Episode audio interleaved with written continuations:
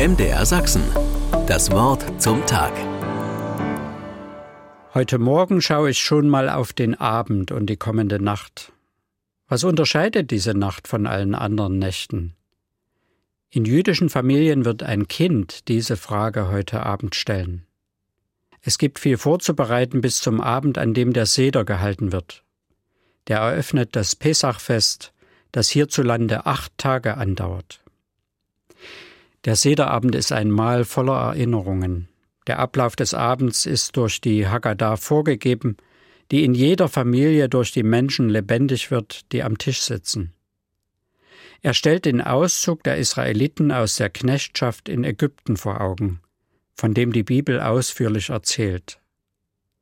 Der Auszug hat eine bedrohliche Vorgeschichte. Das Lamm, das auf den Tisch kommt, erinnert auch daran, doch damit beginnt ein Weg in die Freiheit, der immer wieder gegangen werden soll.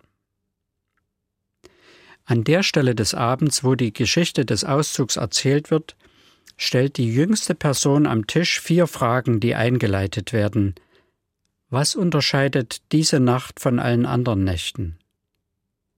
Es geht in den ersten beiden Fragen um das ungesäuerte Brot und die bitteren Kräuter.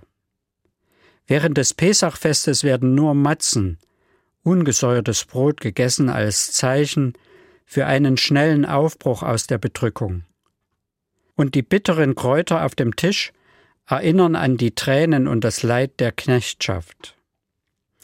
Vom bitteren beginnend soll die Geschichte erzählt werden hin zum Lob Gottes. Dieses Jahr sind wir Sklaven, nächstes Jahr freie Menschen. Und es soll so erzählt werden, dass es allen am Tisch so ist, als würden sie selbst in die Freiheit ziehen.